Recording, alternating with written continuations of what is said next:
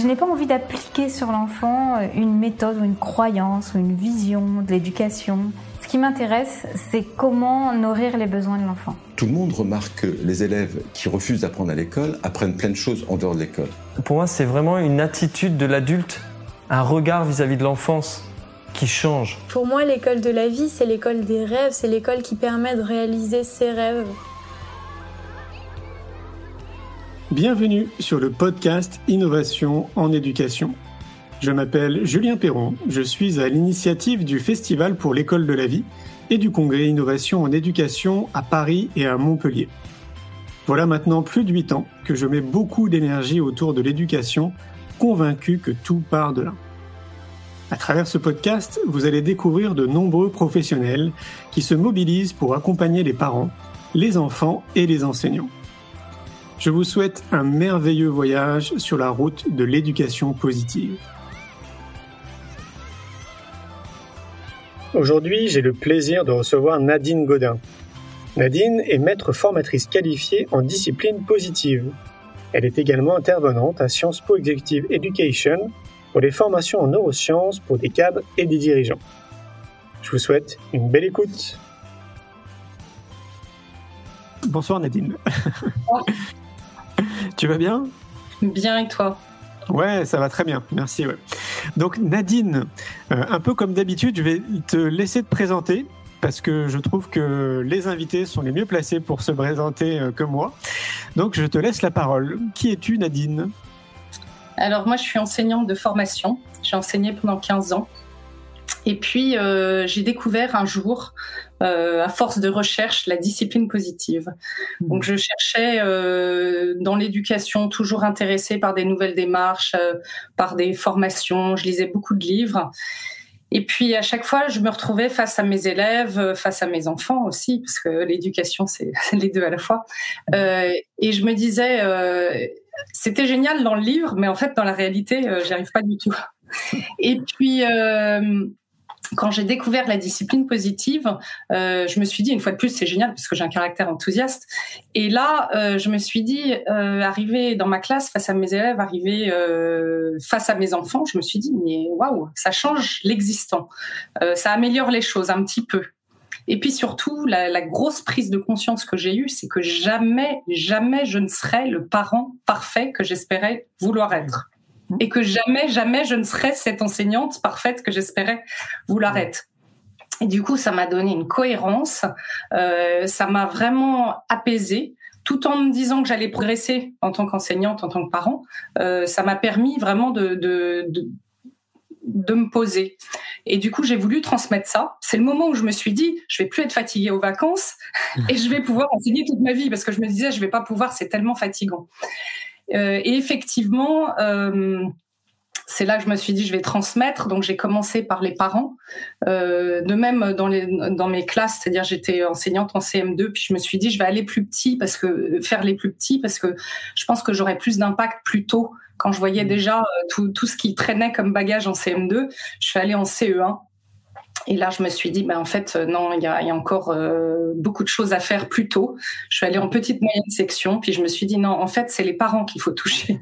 Donc là, j'ai commencé à toucher les parents. J'ai formé les parents, puis je me suis dit, mais en fait, c'est idiot parce que chaque parent, je touche quoi? Je touche trois enfants, quatre enfants, cinq enfants au maximum. Mmh. C'est pas très efficace. Donc, je vais former les enseignants j'ai commencé à former les enseignants. Euh, j'ai commencé euh, à Genève, donc euh, dans l'État de Genève, j'ai formé 70% des écoles de l'État de Genève publiques, ah et puis de privé aussi. Pendant deux ans, j'ai travaillé toutes les semaines pour eux. Et puis, et puis là, je me disais, c'est bien, mais en fait, quand on touche les enseignants, si on touche pas la direction, c'est pas hyper efficace. Donc j'ai commencé à former les chefs d'établissement et puis, euh, en touchant les chefs d'établissement, je me suis dit, ouais, mais on sent le poids de la hiérarchie, donc euh, il faut toucher les inspecteurs. Donc, j'ai formé les inspecteurs. Et puis là, je me suis dit, mais en fait, euh, c'est dans la société, c'est-à-dire, il y a tous ces niveaux finalement, c'est pas l'un ou l'autre, c'est l'un et l'autre. Donc, je me suis mise à former en entreprise aussi, notamment un j'ai une formation à Sciences Po Exécutive Éducation à Paris, où je forme les leaders, les managers, les cadres, les dirigeants à, la discipline positive par le biais des neurosciences. Mmh. Et puis, je travaille dans les établissements scolaires, donc dans l'Académie d'Amiens. c'est ce dont on va parler aujourd'hui énormément. Je vous en dirai un peu plus tout à l'heure. Et puis euh, dans le monde entier, donc je suis allée de la Chine à l'Arabie Saoudite, au Qatar. Euh, je suis allée dans l'école des enfants du roi du Qatar. Je, suis allée euh, en Islande, au Pérou. au Maroc, etc., etc. Et, et en fait, euh, et puis j'ai tous ces voyages annulés euh, depuis le Covid, évidemment. C'est pas grave, je forme en ligne dans, plusieurs langues. Euh, et puis, enfin, c'est pas moi qui parle dans plusieurs langues, on me traduit, mais mais du coup, voilà, j'ai un aperçu des systèmes éducatifs et notamment des équipes de direction assez internationales qui, bah, qui qui me montrent que on veut tous dans l'éducation la même chose pour nos enfants, pour nos élèves, euh, et qu'on a tous les mêmes difficultés. Et ça, mmh. c'est lié à, ce qu'on est en tant qu'être humain. Donc, euh, et, la discipline positive, c'est une des réponses euh, à ces questions qu'on se pose, à ces besoins qu'on a, à ces envies qu'on a de développer chez les élèves, chez les enfants. Mmh, Donc, ça apporte, voilà, à chacun ce dont, ce dont il a besoin. Alors, avant de rentrer en, profondeur, j'allais bien dans la discipline positive, j'ai une question qui me vient à l'esprit. C'est quoi la prochaine étape? C'est euh, le ministère? C'est le président? C'est euh Alors, euh, j'y pense, j'y pense. J'aimerais bien. ok. Mais on n'y est pas encore. ça viendra. Une question de temps. Ouais, ça me semble une suite logique, quoi, à un moment donné. Ah. Non, mais euh, je travaille avec une collègue, euh, Solène Roland Richer, qui, elle, euh, ça l'intéresse beaucoup la politique, et du coup, elle a commencé à former des listes électorales. Donc, donc effectivement, c'est c'est un, une idée, un projet sur le plus long terme. On voudrait aussi former, on se dit, qu'est-ce qui serait intéressant? Bah, Éventuellement on forme les managers en entreprise, donc former aussi les syndicats, ça pourrait euh, mmh. aider à faire des ponts euh, dans la société. C'est clair. mais, finalement, en fait, à t'écouter, il faudrait que ça s'intègre partout dans notre société, la discipline positive. Euh, en fait, oui. on, a aussi formé, justement avec Solène, on a aussi formé des directeurs de, de prison. Euh, et, effectivement, euh, c'est-à-dire qu'à partir du moment où on a des êtres humains et des groupes d'êtres humains, euh, la discipline positive est une des réponses, c'est une démarche relationnelle qui permet d'améliorer et de favoriser la coopération dans les relations. Donc c'est ce qu'on cherche tous. Ah oui, c'est clair. Et puis pour le coup, efficace, d'après ce que je comprends, parce que tu n'es pas la première personne que je rencontre hein, autour de la discipline positive. D'ailleurs, euh, la discipline positive est partenaire aussi euh, souvent de nos événements, en tout cas des membres hein, qui sont présents aussi dans, dans ce qu'on fait. Donc moi, j'en ai vraiment entendu euh, parler et je, et je vois en fait vraiment tout l'apport de ce que ça peut apporter, justement. Est-ce que tu peux du coup nous expliquer pour les gens qui ne connaissent pas ce que c'est, justement, bah, tout ce que ça, tous les bienfaits de la discipline positive? Alors la discipline positive, c'est une démarche euh, qui propose euh, de développer des compétences psychosociales. Donc tout ce qu'on rêve euh, en termes de compétences psychosociales que les gens aient, autonomie, responsabilité, capacité à avoir un esprit critique constructif, etc., etc., adaptabilité, flexibilité, enfin bref, et j'en passe. tout ce qu'on souhaite que n'importe quel être humain ait, et ça, de le favoriser et de le renforcer avec fermeté et bienveillance. Euh, en utilisant l'encouragement comme levier de motivation, levier de changement. Euh, et l'encouragement, c'est pas euh, de dire que c'est bien quand c'est pas bien, c'est pas de flatter la personne, c'est pas de, de, gonfler l'ego. L'encouragement, c'est vraiment dans le sens d'insuffler de la force et du courage. C'est-à-dire que l'idée, c'est pas de se dire qu'on va être dans le monde des bisounours et qu'il y aura pas de difficultés, mais que quand il y a des difficultés, ben c'est là qu'on a besoin de courage et c'est là qu'on va pouvoir encourager la personne qui est en face de nous pour qu'elle puisse surmonter cette difficulté pour aller vers le meilleur pour elle-même et pour le groupe. Donc, il y a aussi euh, une démarche qui est très sociale. Euh, le groupe est important. Ce n'est pas que l'individu. Hmm. Ce qui veut dire qu'il y, y a, des outils, c'est ça? C'est une, c'est une démarche et une boîte à outils hyper concrète avec des outils extrêmement simples, abordables pour tout le monde et qui sont transposables euh, d'un endroit à un autre euh, hyper facilement. Hmm. Tu, peux nous les donner un petit peu, ces outils, qu'on comprenne un peu plus de manière, euh, je veux dire, pragmatique, à quoi ça correspond? Alors, un outil, par exemple, que je peux te donner, c'est de, plutôt que de donner des ordres, poser des questions. Hmm. Donc euh, poser des questions, ça va euh, être beaucoup plus efficace en termes de développement de la responsabilité, par exemple, que de donner des ordres. Un ordre, ça va être euh, parfois peut-être efficace en temps, ça va peut-être être efficace. pour te donner un exemple, c'est cet enseignant qui disait à, ses élèves toutes les semaines sortez vos livres en début de cours. Et puis il vient à une formation de discipline positive et puis il dit bah euh, de quoi vous avez besoin pour démarrer le cours? C'était des troisièmes. donc euh, les troisièmes euh, blancs, ils savent pas. Ils sont un peu perturbés par cette question. Ils attendent quelques minutes et puis au bout de quelques minutes, ils disent ah ben on a besoin de nos livres. Ok, donc là il y en a quelques-uns qui sortent leurs livres. Ça y est, ils sortent leurs livres. la fois d'après, il dit de quoi on a besoin pour sortir les livres, pour sortir pour démarrer le cours, pardon? Et, et les élèves sortent leurs livres à ce moment-là. Et puis euh, la fois suivante, il y en a qui sortent le livre avant qu'ils demandent, hmm. parce qu'ils ont commencé à réfléchir sur le sujet, parce qu'ils se sont posé la question. On développe pas la responsabilité euh, en claquant dans les doigts, en disant il faut que tu sois responsable. La responsabilité, ça se développe à force de réflexion. D'accord. Donc ça c'est et donc ça veut dire que cet exemple-là, tu peux aussi le répliquer dans le monde de l'entreprise, comme tu disais? Ben, exactement. C'est-à-dire que de, plutôt que de donner un ordre, de poser une question pour euh, favoriser euh, l'implication de l'autre, l'engagement, euh, ça sera toujours aidant. Ok, mais ça veut dire que la démarche en elle-même, elle est assez rapide. Je t'explique pourquoi, parce que moi, ce que je constate, là, je fais une transposition par rapport à ce qu'on appelle le monde du développement personnel. Et tu sais, il y a, beaucoup de personnes à un moment donné dans leur vie qui ont un déclic. Ils ont envie de donner plus de sens à leur vie, euh, plus de sens à leur activité professionnelle. Et donc, du coup, ils sont en cheminement de connaissance de soi. Et on voit bien, en fait, que pour un adulte, ça peut être euh, très long, tu vois, de se déconditionner de tout ce qu'on nous a appris, euh, de, de, tout, en fait, toutes ces couches qu'on a les, les unes après les autres. Et donc, je me dis, par exemple, pour un chef d'entreprise qui a été conditionné d'une certaine façon à avoir une, tu vois, une attitude quoi en tant que chef d'entreprise, est-ce que la discipline positive permet de switcher assez rapidement au final? Alors oui et non.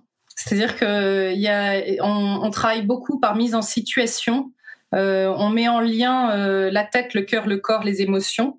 Et, et du coup, euh, ça permet que la prise de conscience se, s'intègre dans le corps sans forcément euh, euh, être uniquement intellectuel, en tout cas en n'étant pas uniquement intellectuel. Et ça, ça permet un changement qui est assez profond et assez rapide d'une certaine façon.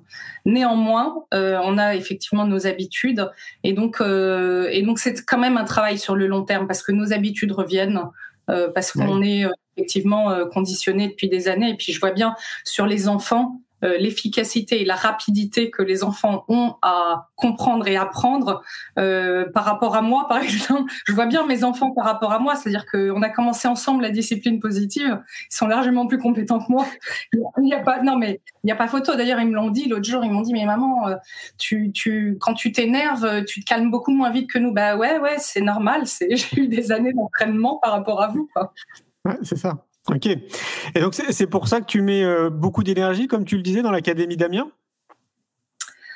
Alors euh, c'est pour ça que je mets beaucoup. Euh, en fait, quand j'étais enseignante, je me suis dit je rêve de faire une formation dans un établissement public. Peut-être que si je travaille toute ma vie, cinq ans après ma mort, il y aura une formation qui existera. Euh, et, j'étais hyper motivée à faire ce travail sans, sans imaginer que jamais j'y arriverais, en me disant des petites actions à droite à gauche. Euh, et puis un jour, j'ai rencontré euh, Anne-Sophie Pourchet, qui est une infirmière conseillère technique auprès du directeur académique de la Somme, qui, qui m'a appelé en me disant voilà, j'ai un budget, je, je voudrais des formations. Euh, et on en fera une, et puis si ça se passe bien, peut-être plus. Euh, on verra. Là, j'étais, mais renversée de joie. je me suis dit c'est incroyable, un truc que j'imaginais jamais qui arriverait. Et elle me dit donc on réfléchit, on, on se rencontre, on réfléchit. Et elle me dit c'est quoi l'idéal? Je lui dis bah l'idéal c'est de former les chefs d'établissement parce que la discipline positive faite par des enseignants dans un établissement, c'est très bien, mais si la direction est partie prenante, c'est 100 fois plus puissant. Et donc, elle me dit, OK, on commence une formation avec les chefs d'établissement. Ah bon? énorme, truc inattendu. Et donc, euh, on fait euh, cette formation euh, que j'anime avec Solène Roller-Rocher, dont j'ai parlé tout à l'heure. Et là, bah, directement, l'inspecteur d'académie reçoit des coups de fil dès le lendemain des chefs d'établissement en disant c'est génial, il faut absolument que nos enseignants soient formés, etc. Waouh puis, euh, du coup, elle me dit bon bah ça a bien marché. Finalement, on va faire une autre formation euh, cette année. C'était euh, un budget du, mm, un plan d'investissement d'avenir de la jeunesse du Conseil régional de, des Hauts-de-France. Et, et donc, elle me dit bon bah on va basculer. On avait des formations autres de estime de soi ou je ne sais quoi, puis on va basculer sur la discipline positive. Et donc, c'était pour la relever la jeunesse de la Picardie maritime et donc, on fait une autre formation avec les, les enseignants des établissements dont les chefs d'établissement étaient formés. Et là, euh, pareil, coup de fil directement à l'inspecteur d'académie en disant c'était super, nos enseignants reviennent emballés, euh, on n'y croyait pas, qu'ils. Et donc, euh, et donc, euh, et donc comme ça a démarré le projet. Et en fait, euh, c'est-à-dire que la demande, au départ, ça a été proposé pour les chefs d'établissement, mais après, la demande n'a cessé de venir du terrain, en fait. Hmm. On a construit tout ce projet euh, par euh, le terrain et ce qui se passait sur le terrain et ce dont ils avaient besoin et ce qu'ils voulaient, ce que les chefs d'établissement nous suggéraient, bah, on adaptait, on arrangeait. Et puis là, on a depuis, donc on a commencé en 2016. Euh, et depuis 2018, euh, euh, donc on a eu le projet du plan d'investissement d'avenir de la jeunesse de 2016 à 2018. Et à partir de 2018, on a eu un budget de l'ARS des Hauts-de-France et qui c'est un projet de développement des compétences psychosociales pour la santé, pour le, sous l'angle de la santé. Et donc Anne-Sophie Pourchet, qui est donc l'infirmière conseillère technique elle, elle est responsable de toutes les infirmières scolaires de la Somme. Et donc, elle a des antennes dans tous les établissements scolaires. Elle est en lien direct avec tous les chefs d'établissement. Et du coup, elle mène ce projet. Euh, elle a même une chargée de mission qui l'aide à gérer le projet, euh, qui est entièrement, enfin, qui est à mi-temps dédié rien qu'à la formation de discipline positive dans la Somme. Euh, et, et, du coup, on a formé je sais pas, on a fait 45 formations d'enseignants depuis 2016 euh, à peu près. On a fait euh, une dizaine de formations de chefs d'établissement. Je crois qu'on a formé tous les chefs d'établissement du second degré quasiment, à quelques près. Euh, il y, a un chef d'établissement qui est arrivé dans la Somme récemment, cette année, et qui m'a dit, ou l'année dernière, je sais plus. Enfin, elle est arrivée, elle me dit, mais bon bah je viens me former parce que tout le monde parle de discipline cognitive ici. Euh, elle dit euh, c'est un peu bizarre quand même hein, comme euh, département. Je, je, trouve ça un peu bizarre. Puis je m'attendais du coup sa réaction à la fin de la formation. Je me disais comment elle va, est-ce qu'elle va toujours trouver ça bizarre? Elle me dit bon c'est quoi la prochaine formation que je peux faire? C'est hyper encourageant ce que tu es en train de nous dire hein, quand même. Hein. Et tu vois, en fait, c'est ce que je disais euh, au tout début euh, quand je parlais de, avant de te faire arriver sur le plateau. Je trouvais ça tellement dommage qu'il y ait un manque de communication de tout ce qui se passe en fait sur notre territoire. Tu vois, en fait, euh, là, par exemple, si je faisais pas le live, bah, je pense qu'il y a plein de personnes qui seraient pas au courant tu vois. Mm. Et je me dis, mais comment ça se fait euh, bah, qu'on communique pas autour de ça? Par exemple, l'académie d'Amiens, pourquoi elle n'en parle pas à d'autres académies pour les inspirer, pour leur dire, voilà, nous, ce qu'on fait, ça fonctionne, ça marche super bien, tout le monde est content, euh, les chefs, les chefs d'établissement, les enseignants, tu vois. Pourquoi ils font pas ça? Je comprends pas. Euh, ben, je pense que bah, déjà en ce moment, on est quand même que dans l'urgence. Dans l'éducation nationale, on ne fait que gérer l'urgence. Euh, on est la tête dans le guidon. Euh, je pense que il y a et puis je pense que jusque là, enfin là, je pense que là c'est vraiment de plus en plus installé. Euh, mais mais je pense qu'il y a aussi la précaution de voir comment ça se passe, de, de s'assurer que effectivement euh, ça ça leur convient et ça ça prend du temps quand même aussi. On a, on a Comment? Cinq ans, c'est pas suffisant. Bah, là, je pense qu'on est à un point où effectivement, ça, commence à devenir euh, suffisant. Après, euh, après, comme je dis, je pense que le, temps euh, ne, se multiplie pas et qu'il y a des urgences à gérer en permanence dans l'éducation nationale. C'est quand même euh, l'endroit où il y a le plus. Euh, j'ai plusieurs chefs d'établissement qui m'ont dit qu'ils avaient travaillé en entreprise avant et, et, ils me disent mais c'est incomparable. On est, on est sur le feu tout le temps dans un établissement scolaire. On n'a pas 10 secondes à nous. C'est c'est pas c'est pas comparable. Donc, euh, ouais, je pense que je pense qu'on se rend pas compte quand on est de l'extérieur euh, de, de, cette difficulté. Et puis là, euh, donc après, on a formé, euh, on a, c'est-à-dire on a eu les retours du terrain, on faisait des comités, on fait des comités de pilotage avec les chefs d'établissement pour savoir où ils en sont, comment ça se passe dans les établissements. Donc on a les retours qui sont encourageants parfois, euh, parfois décourageants parce que c'est euh, comme toute démarche, il y a des moments, il y a des difficultés, ça se passe mal, ça crée des tensions. Dans certains établissements, il y a des petites guerres entre enseignants, ceux qui font la discipline positive, ceux qui en font pas. Mais, euh, mais de façon globale, on a quand même une dynamique qui continue. ils nous ont dit, bah en fait, on s'aperçoit qu'il y a nos enseignants sont formés en deux jours et, euh, et, on aimerait avoir des gens qui sont des piliers dans l'établissement qui, nous aident un peu à mettre en place ce projet. Donc on a formé des, des personnes ressources qui sont formées, elles, en plus des deux jours initiales, sont formées en six jours. Donc elles vraiment, elles approfondissent la discipline positive, elles sont capables de transmettre à leurs collègues, d'animer des temps de discipline positive avec leurs collègues euh, ou d'aller dans les classes aider leurs collègues. Donc il y a vraiment tout un tas d'échanges qui se passent. Euh, ces personnes ressources, maintenant, on, est à, je pense qu'on n'est pas loin de 60 dans la somme qu'on a mhm. formée en huit jours donc de formation. les chefs d'établissement nous ont dit bah, très bien la discipline positive avec les élèves, on a compris, on a des formations de trois jours. Maintenant, nous, on voudrait savoir comment on gère nos équipes avec la mhm. discipline positive. Donc ça, on a créé des formations de management leadership. Et puis euh, à tel point que le rectorat euh, d'Amiens, donc la direction de la formation, euh, m'a appelé en me disant bah, écoutez, on doit former des formateurs en management et on voudrait que vous veniez les former parce que ce que vous proposez en termes de leadership et de management, c'est exactement aligné avec les politiques mmh. qu'on a l'éducation nationale euh, et, et, ça permettra euh, d'avoir des formateurs qui vont dans la même euh, direction aussi. Donc, donc voilà. Donc ce qui veut dire que ça a réussi à se mettre en place à l'Académie d'Amiens, euh, dû à la volonté de quelques personnes qui étaient animées de se dire voilà, nous on est prêt à tester pour voir si ça fonctionne. On en revient, on en revient toujours quand même au citoyen qui est ouvert en fait, qui a une ouverture d'esprit quoi. Et euh, finalement, euh, ils sont tous, enfin, ils sont tous tous ceux que j'ai vus. Et alors, on a quelque chose qu'on a vraiment vraiment renforcé dans ce projet, qui est pas toujours euh, suivi, mais qu'on nous on souhaite vraiment renforcer, c'est que les personnes qui sont formées sont des personnes volontaires. On ne veut pas former des gens qui n'ont pas envie d'être formés. et ça pour plusieurs raisons. C'est-à-dire que la première, c'est de se dire bah, forcer quelqu'un à faire quelque chose qu'il veut pas, c'est contre notre démarche. Mmh. C'est un peu difficile. Euh, on a toujours des résultats qui sont pas très efficaces, et c'est pas comme ça qu'on génère la coopération. Donc euh, déjà, euh, on, on, est une démarche qui essaye de générer la coopération, et là on commencerait en faisant, on commencerait en faisant l'inverse. Donc c'est pas logique.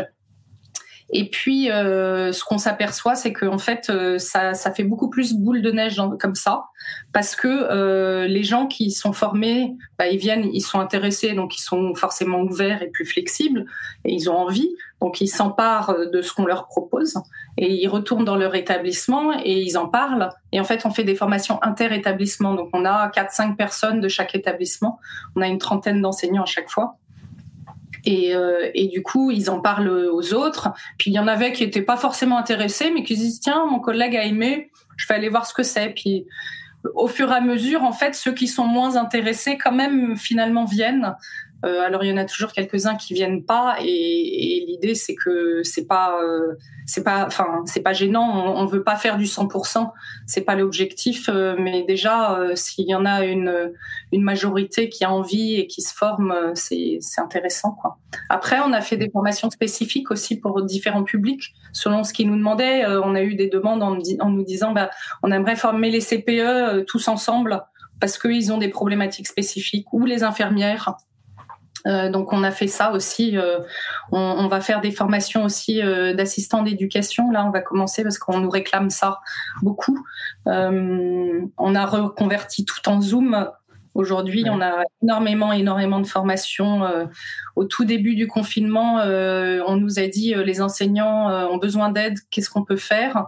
Et donc, on a créé euh, tout un parcours de formation sur la résilience, sur l'accompagnement au changement, euh, sur euh, comment euh, comment gérer bah, ces élèves qui sont décrocheurs, comment, enfin, on avait tout un tas de thèmes, comment gérer l'incertitude, comment créer de la sécurité dans cette période comment garder flexibilité et adaptabilité etc. Donc euh, on a on a créé tout un parcours. On avait on a commencé euh, des zooms. Je pense qu'on a commencé euh, le 30 mars, donc assez vite après le début du confinement, et on avait sur la plateforme Zoom 100 enseignants connectés chaque jour qui venaient.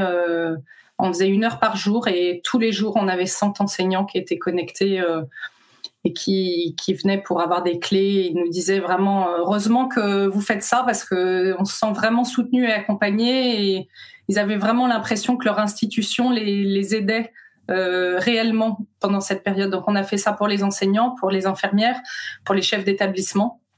On a fait pas mal de groupes euh, et tous les jours on avait une heure pour chaque groupe euh, pendant cette période-là. Donc ça a été euh, ça a été beaucoup de boulot. beaucoup de boulot de se reconvertir dans, dans notre activité, mais euh, mais mais assez. Enfin ça, ça, on a vu les faits et on s'est dit que ça valait vraiment la peine, quoi. Tu m'étonnes. Franchement, euh, bravo, félicitations. J'ai envie d'applaudir, tu vois. Franchement, euh, parce que je pense qu'en plus, tu dois pas être la seule. Je pense qu'il y en a d'autres aussi, qui se mobilisent aussi à leur façon avec euh, les outils qui peuvent aider aussi les enseignants. Et ça, une fois de plus, on a tendance à pas forcément le savoir. Mais si tu me dis que vous aviez 100 enseignants par jour, c'est colossal. Vous avez aidé des milliers d'enseignants. Ouais. C'est ça? Ah ouais. ouais. C'est énorme. Ouais. Et on a fait aussi, en fait, euh, ce qu'on fait dans ce projet-là, c'est qu'on fait de la coéducation. Donc, euh, les parents sont aussi. Euh, en fait, on a du coup, bah, dans la Somme, c'est ça parle. Donc, le conseil départemental a proposé un financement pour des ateliers de parents. Et du coup, euh, on a eu dans plein de collèges, euh, je sais même plus combien d'ateliers de parents euh, qui ont été faits. Et pendant le confinement, à nouveau, on a demandé de, de, convertir une partie du projet pour les parents aussi. Et, et on a eu 2600 parents qui se sont inscrits pour des des conférences, ou non, 3500, non, non, 2600, c'était le chiffre d'avant. 3500 parents inscrits dans la Somme pour, euh, pour des conférences euh, pour les parents. On a fait une quinzaine d'ateliers de parents euh, par Zoom.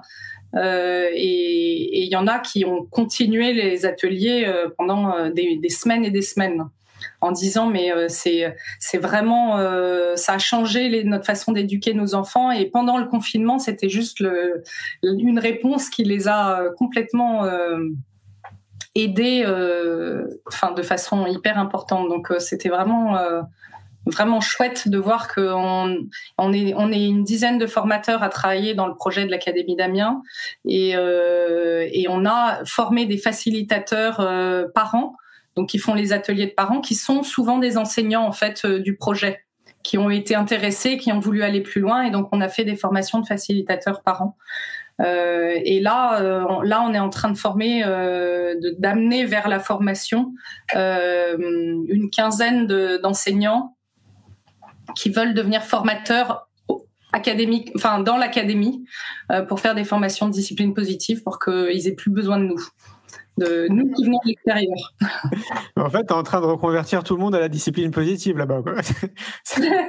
Ça va être le sujet de la discipline positive. Ah bah, je pense que là, ouais, bah, les formateurs en management et des formateurs dans, dans l'académie, forcément, ça peut, ça peut aider au bout d'un moment. Hein.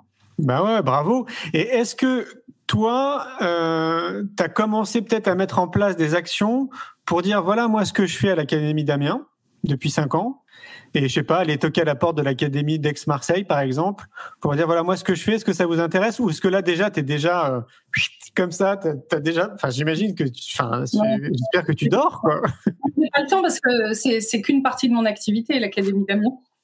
D'accord. Euh, comme je travaille euh, aussi beaucoup à l'international et que et que j'ai énormément de formations d'autre part, euh, j'ai pas du tout le temps de faire euh, de démarcher euh, qui que ce soit. Par contre, euh, quand j'ai des collègues de discipline positive qui ont des, des, des contacts ou des rencontres, bah, je, je, leur propose d'aller soit avec elles, soit de les aider à construire leur projet.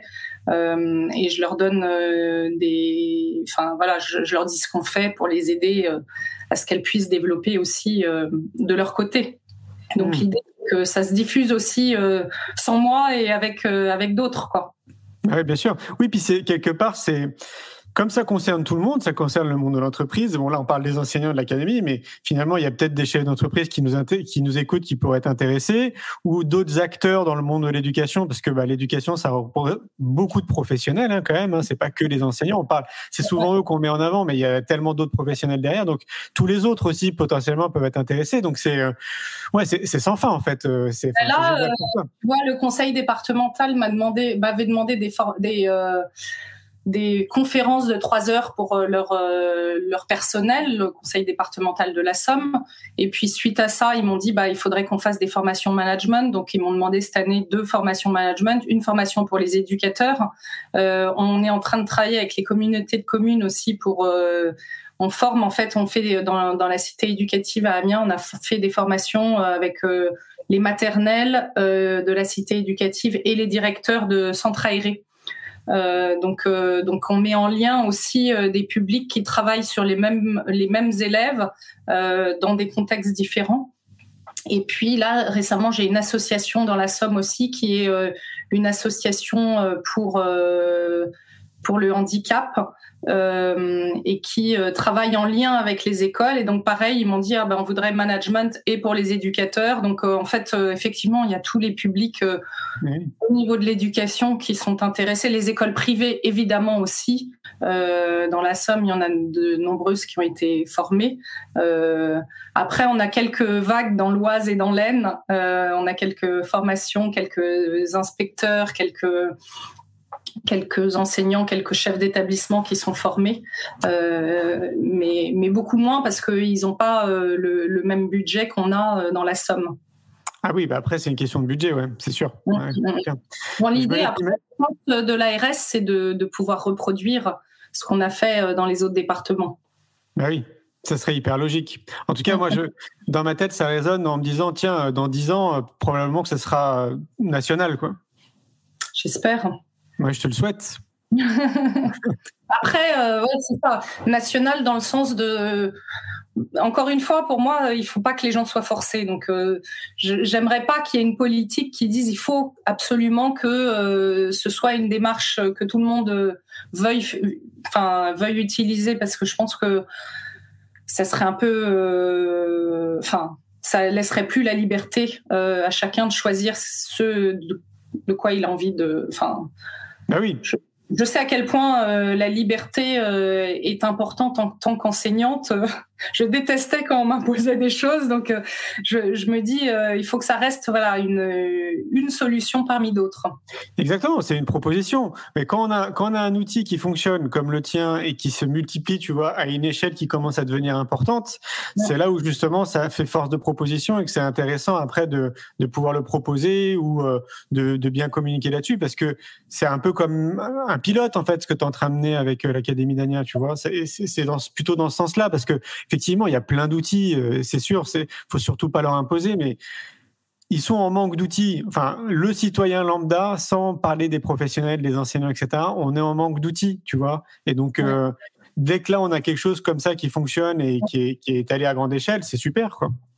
Ouais, et puis ça, c'est-à-dire qu'on peut faire de la discipline positive tout en gardant notre pédagogie. On n'est pas obligé de tout bouleverser pour autant. Euh, et chacun s'en empare à son niveau. Il prend les outils qu'il a envie de prendre. Donc euh, c'est assez souple en fait dans, dans la façon d'être utilisé. Euh, je vais aussi beaucoup faire du suivi en établissement parce que une fois qu'ils ont fait la formation, en fait, ils réclament, ils ont des forcément des, des coups de, de découragement en disant non, on n'y arrive plus, etc il y a, avant Noël, je suis allée dans un établissement scolaire euh, et là, ils m'ont dit bon, je pense qu'on va arrêter le projet, euh, mais bon, viens si tu, veux. Euh, voilà. Donc je vais et puis je vais dans les classes et puis les enseignants animent des activités de discipline positive avec les élèves. Et là, je me dis, waouh, c'est c'est tellement, c'est magnifique. Leurs élèves, ils ont développé un esprit critique, une capacité à raisonner. Ils ont développé une coopération. J'arrive dans une classe c'est une classe assez difficile où il y a, euh, c'est une toute petite classe parce qu'ils ont euh, plein d'élèves qui n'avaient pas, été scolarisés euh, en, en, primaire et avec de grosses difficultés, certains ne sachant pas lire en sixième. Et, euh, et, donc j'arrive dans la classe et puis euh, l'enseignante dit bah, est-ce que vous pouvez présenter notre classe euh, à Madame Godin qui est là? Donc il y a une petite qui lève qui dit oh ben dans notre classe on s'entraide hein. oui. Et il y en a un autre qui lève qui dit oui il y a beaucoup de coopération. On dirait qu'on est tous amis dans notre classe. Trop bien. Et, et, là je me dis rien que ça déjà ça me suffisait. Je me disais il, il, elle a réussi à créer ce qu'on espère qu'il y ait dans les classes alors que c'était pas gagné d'avance euh, visiblement. Et puis euh, elle fait une activité sur l'encouragement et donc elle demande à chacun, c'est chacun dit un encouragement à un autre puis on tourne. Donc chacun se reçoit à peu près cinq ou six encouragements et euh, et elle leur demande à la fin, elle leur dit bah, comment vous vous sentez? Et puis euh, plusieurs qui disent ah bah ça fait du bien, on est content, etc. Et puis il y en a une qui dit ah et en sixième ah oh, mais je ressens de l'amour. ah ça ça doit faire plaisir. Hein. C'était trop mignon. Et puis, non, mais ce que j'ai trouvé le plus fantastique, c'est pas qu'elles disent ça, c'est que les autres ne se moquent pas. Mmh. Parce que c'est un peu décalé. Quand on voit en sixième euh, un élève de sixième qui dit ça, euh, dans n'importe quel collège, les autres l'auraient regardé en disant Ouh, c'est quoi, c'est quoi ça? Mais là, les autres se sont pas moqués. C'est-à-dire que ils étaient, euh, voilà, ils ont accepté ce qu'elle disait sans euh, sans pour autant euh, broncher. Donc euh, c'était non, c'était assez intéressant.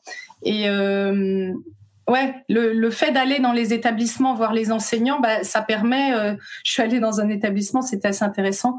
Euh, la chef d'établissement me dit là, on a besoin de d'aide parce que l'équipe est en tension. En cette période, toutes les équipes sont en tension. C'est effrayant ce qui se passe. C'est-à-dire, c'est vraiment là pour. Il faut le dire être sur le terrain, mais c'est c'est pas possible. Il faut, il faut ils ont besoin d'aide. C'est vraiment très très dur dans tous les établissements scolaires. Et il y a des tensions. En fait, tout ce qui était juste en dessous de la surface et qui tenait, bah là, ça sort. Donc en fait, tous tout, tout les stress, tout le monde est en stress chronique. Donc le stress chronique fait que bah, on est en réaction plutôt que en, en action. Et du coup, euh, bah, tout explose, euh, les élèves explosent, les enseignants explosent, les chefs d'établissement explosent. C'est des bombes de partout.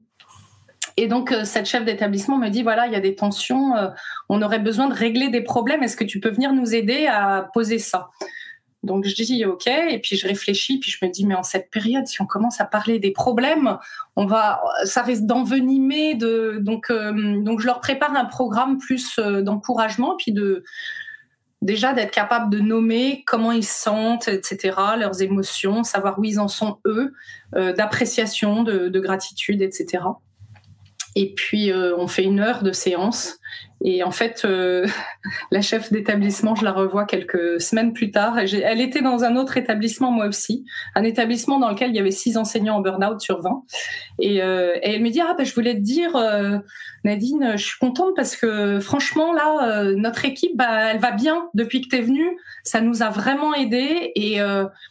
Euh, et en fait, tu vois, j'étais frustrée parce qu'on n'a pas parlé des problèmes, mais en fait, je vois, je vois l'intérêt aujourd'hui. Elle me dit d'ailleurs, j'ai pas d'enseignants en burn-out. Et ça, c'est le vrai sujet aujourd'hui. C'est les enseignants qui, sont en burn-out. Donc là, ben justement, dans l'Académie d'Amiens, en fait, c'est là qu'on voit que ce projet s'adapte vraiment au terrain c'est qu'on va commencer une série de formations sur la prévention au burn-out et sur comment euh, ne pas euh, ne pas sombrer quoi parce que tout le monde est à cran, parce que l'énergie, bah, elle est limitée, et du coup, comment voir, comment on peut régénérer notre énergie, comment on peut euh, aider nos collègues aussi quand on est euh, dans des situations euh, difficiles, à ne pas, c'est-à-dire tous s'enfoncer. En fait, la morosité ambiante fait que tout le monde s'enfonce en même temps. Et comment éviter ça? Donc, donc là, on est en train de, de, préparer tout ça, et je pense qu'on commencera d'ici un mois à faire des propositions aux chefs d'établissement pour pour pouvoir euh, répondre à cette demande et à ce besoin qu'il y a aujourd'hui euh, pour, euh, pour énormément de monde dans les établissements scolaires. Ouais, et puis là encore, c'est vraiment important de le dire parce que tu vois, je pense qu'il y a beaucoup de parents qui sont même pas au courant, hein, qui savent pas que c'est extrêmement pénible en fait pour les enseignants. Enfin, je, j'ai envie de dire même peut-être 80% tu vois de la population n'est pas du tout au courant. Et il faut surtout pas leur en vouloir. On peut pas leur demander d'imaginer euh, de se mettre à la place des gens. C'est impossible quoi. C'est quasi impossible. C'est comme si nous on demandait euh, je sais pas quand on organise notre festival de se mettre à la place de, de nous. Euh, c'est impossible. Tu peux pas tu peux pas savoir quoi. mais donc du coup je crois que c'est vraiment important de le dire. Et d'ailleurs il y a un document d'Arte je sais pas si tu l'as vu passer là il y a quelques jours euh, qui stipule alors je sais pas si tu vas pouvoir le confirmer qu'il y a une pénurie d'enseignants et, euh, et donc visiblement ça a l'air de poser question là pour le futur Hein. Ouais, ouais, et euh, c'est vraiment difficile parce qu'en en fait, ce qu'ils ont, c'est qu'ils ont des injonctions euh, en permanence qui changent, des, des, des, des, procédures, des protocoles qui, qui, changent très souvent.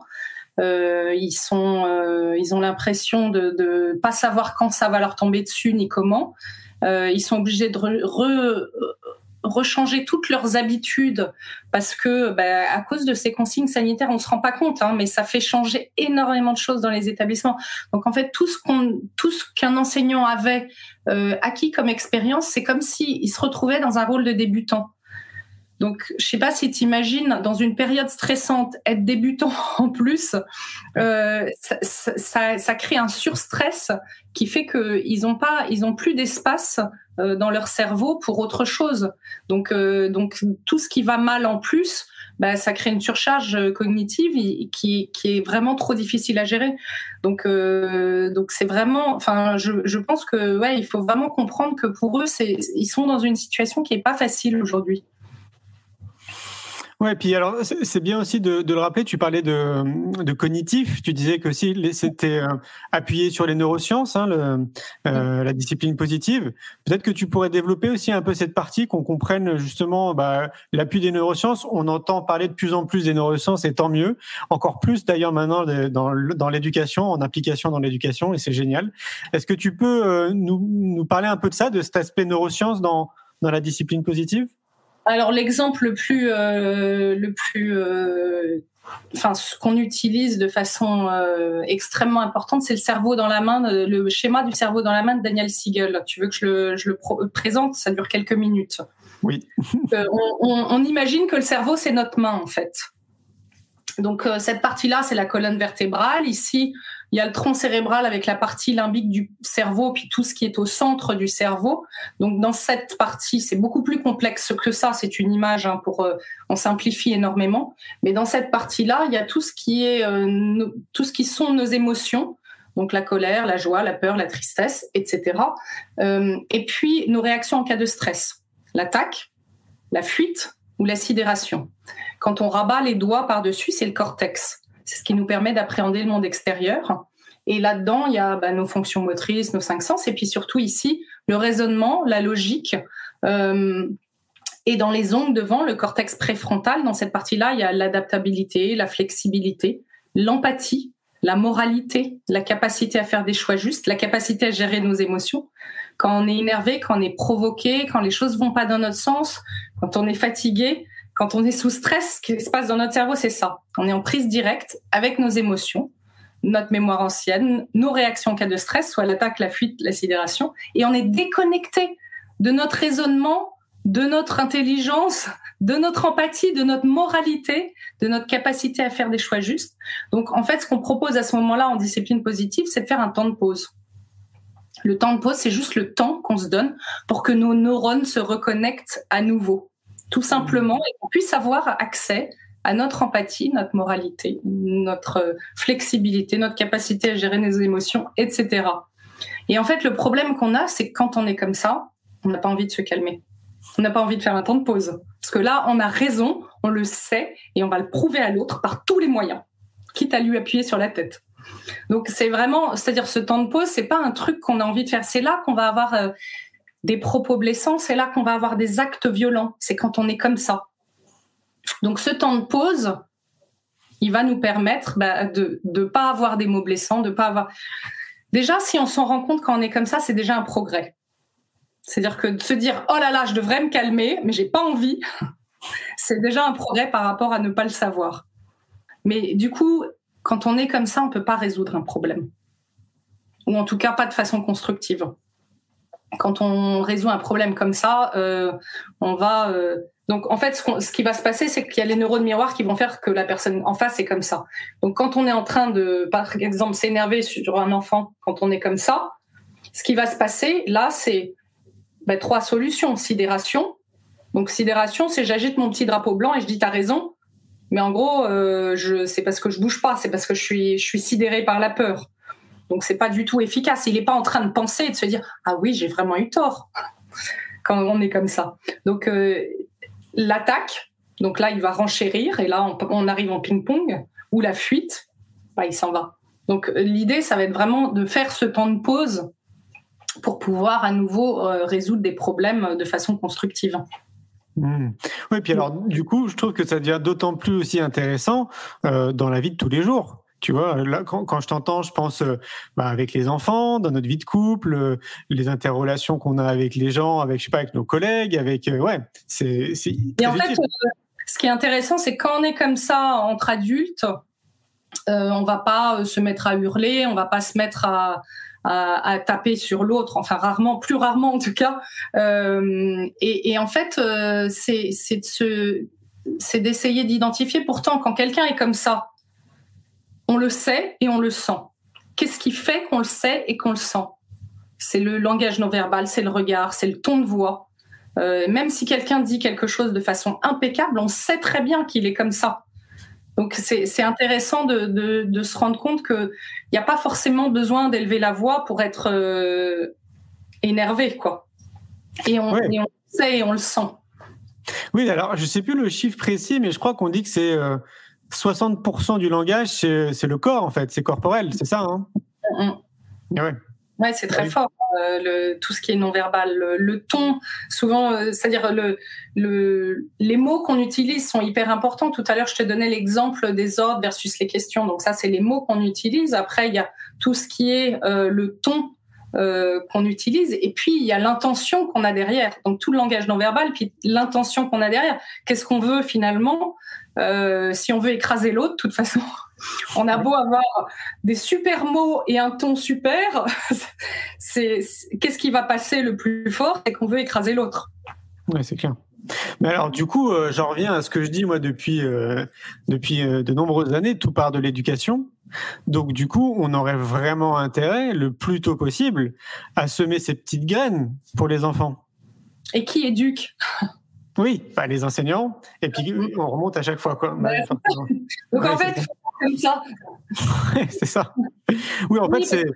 Ouais. Si, si, on est capable, et on a une formation euh, qui est assez récente euh, pour la petite enfance en discipline positive aussi, euh, pour former les éducateurs de crèche, etc., avec des outils spécifiques et une formation spécifique, qui fait que effectivement, dès tout petit, on a un outil qui s'appelle la recherche de solutions. Donc, c'est de se dire bah, qu'est-ce qu'on peut trouver comme solution pour? Et on ouvre le champ des possibles plutôt que de rester bloqué sur A ou B comme on a l'habitude de faire. De penser qu'il y a deux solutions possibles. Souvent, euh, on dit bon bah tu fais ça ou tu fais ça, mais euh, il peut y avoir d'autres solutions. Et quelqu'un me demandait mais à partir de quel âge un enfant peut faire une recherche de solution Et j'étais euh, chez une collègue euh, un jour, elle avait un fils de 4 ans, une petite fille d'un an et demi. La petite de un an et demi tape son frère de 4 ans et là, la maman qui était formée en discipline positive dit aux deux petits, bah, qu'est-ce qu'on peut faire pour résoudre le problème? Et la petite d'un an et demi, elle fait, et elle monte le genou du frère qu'elle venait de taper. Et donc, elle répondait à la question en disant je vais lui faire un bisou. Et je me suis dit c'est quand même assez merveilleux parce qu'à un an et demi, on est capable déjà d'utiliser ces outils-là. Et si à un an et demi, ils utilisent ces outils-là, c'est absolument incroyable, quoi. c'est clair, c'est un vrai cadeau pour l'humanité, hein, limite. Hein. Bah ouais. Est-ce que tu t'es rapproché du réseau Canopé? Oui, oui, ben, j'ai fait des formations pour eux aussi. Euh, et puis, euh, oui, oui, on a eu des interventions euh, dans l'Académie d'Amiens avec eux. J'ai fait des conférences pour eux. Ok. Et l'INSPE? Alors, l'INSPE, ça, c'est notre espoir. Un jour, peut-être. Alors, croisons les doigts. oui, c'est ça. On est, pour l'instant, non, on n'y est pas. On n'y est pas encore. tout tous les chefs d'établissement, les inspecteurs conformes nous disent euh, mais pourquoi c'est pas à l'INSPE? Ben, Je me pose la même question. Bah, il y en a peut-être qui nous écoutent ce soir, on ne sait jamais. Hein. Sachez que la porte est grande ouverte. Probablement une prochaine étape, on espère. Et même euh, ceux qui sortent de l'INSPE, en fait, nous disent souvent, ben, en fait, euh, on a beaucoup de choses, mais des choses concrètes comme ça pour comment on fait dans le quotidien quand l'élève dit fait ça euh, comment on va réagir, ça, on n'est pas très équipé quand même. Et c'est quand même, enfin, il faut le dire, c'est quand même une énorme partie euh, du, rôle de l'enseignant que de réagir à toutes ces petites euh, provocations, ces difficultés. C'est donc s'il a des outils pour ne pas être en réaction, parce qu'en fait, ce qui se passe, c'est que dans 80% des cas, on a des réactions automatiques en tant qu'être humain qu'on va tous avoir un peu de la même façon en fait.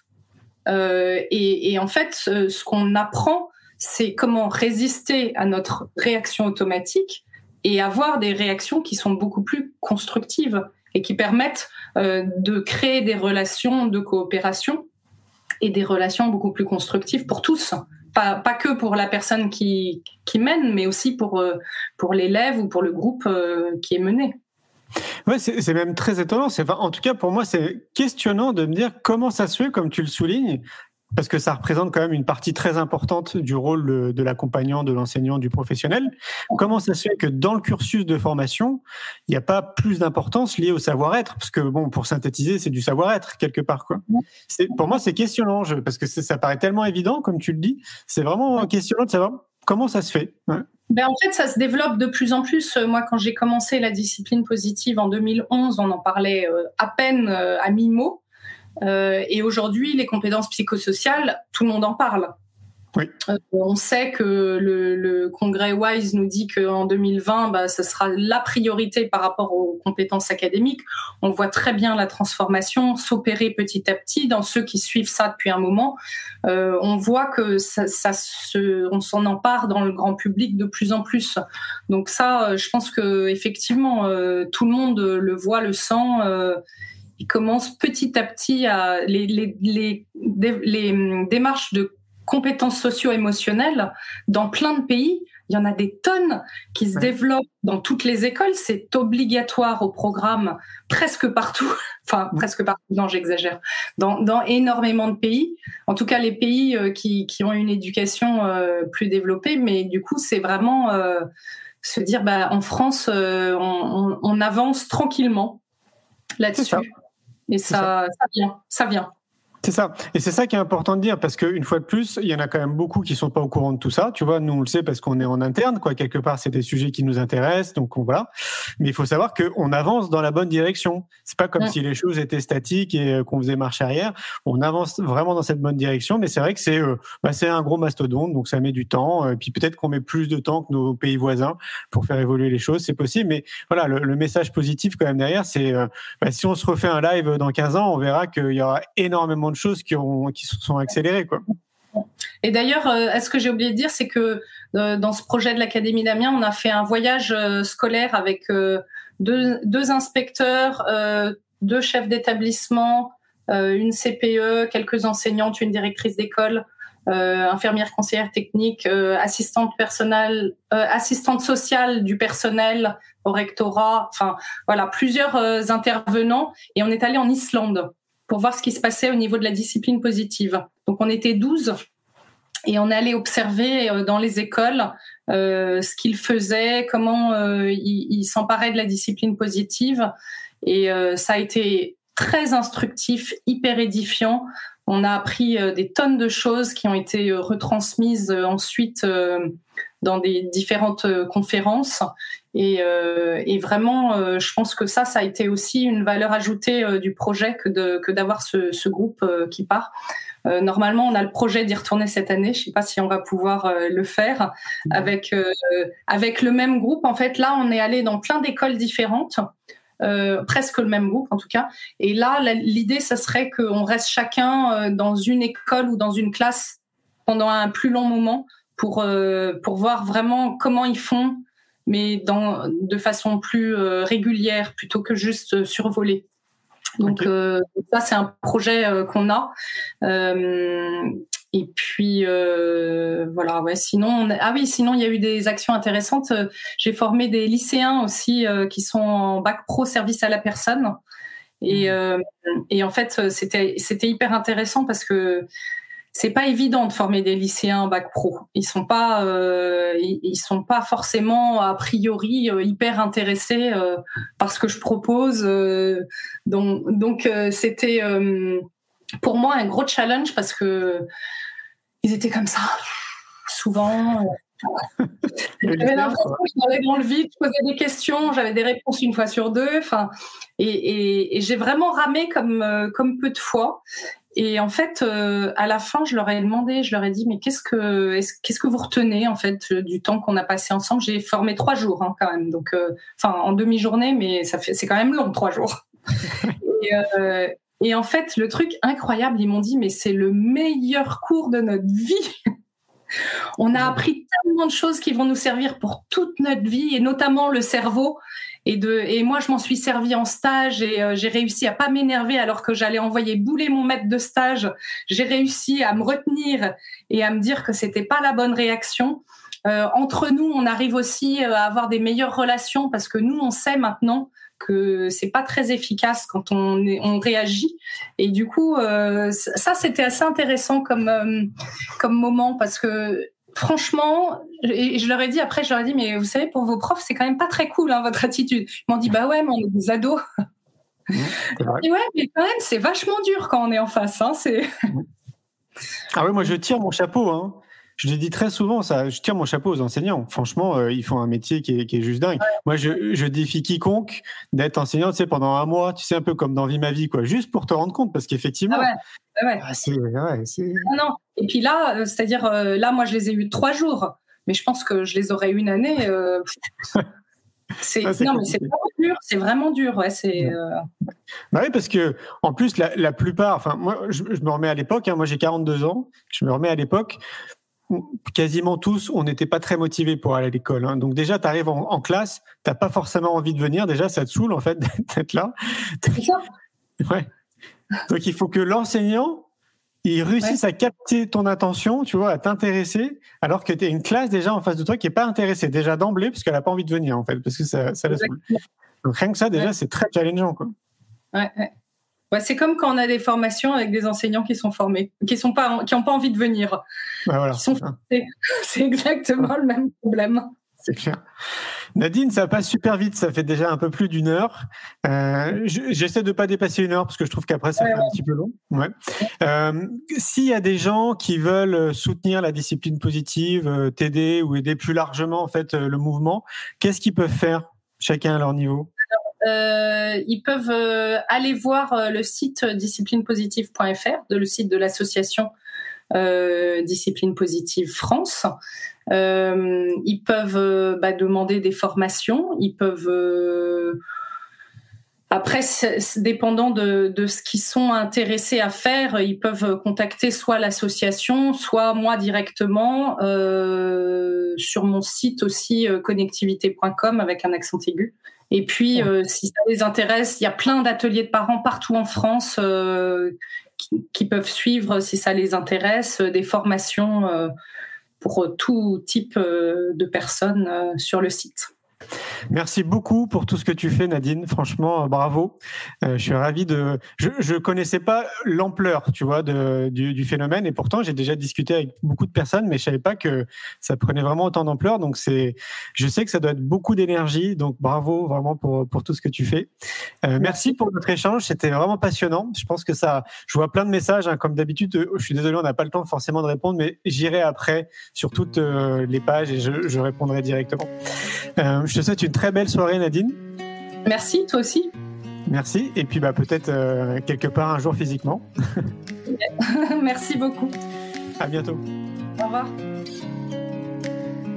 Un grand merci pour votre écoute. J'espère que vous avez passé un bon moment avec nous. Pour aller plus loin dans votre recherche, nous avons créé un magazine papier, le magazine Innovation en éducation. Un magazine que vous retrouverez uniquement sur abonnement, livré tous les deux mois partout dans le monde un magazine 100% éco-responsable, 80 pages en moyenne, sans publicité. À travers le Festival pour l'école de la vie ou le Congrès Innovation en éducation, nous rencontrons des milliers de professionnels qui proposent des solutions pour les parents, les enfants et les enseignants. Ce magazine se veut être un pont avec le podcast, nos événements et les films que j'ai réalisés. On se retrouve maintenant la semaine prochaine et entre-temps, je vous souhaite une très belle route.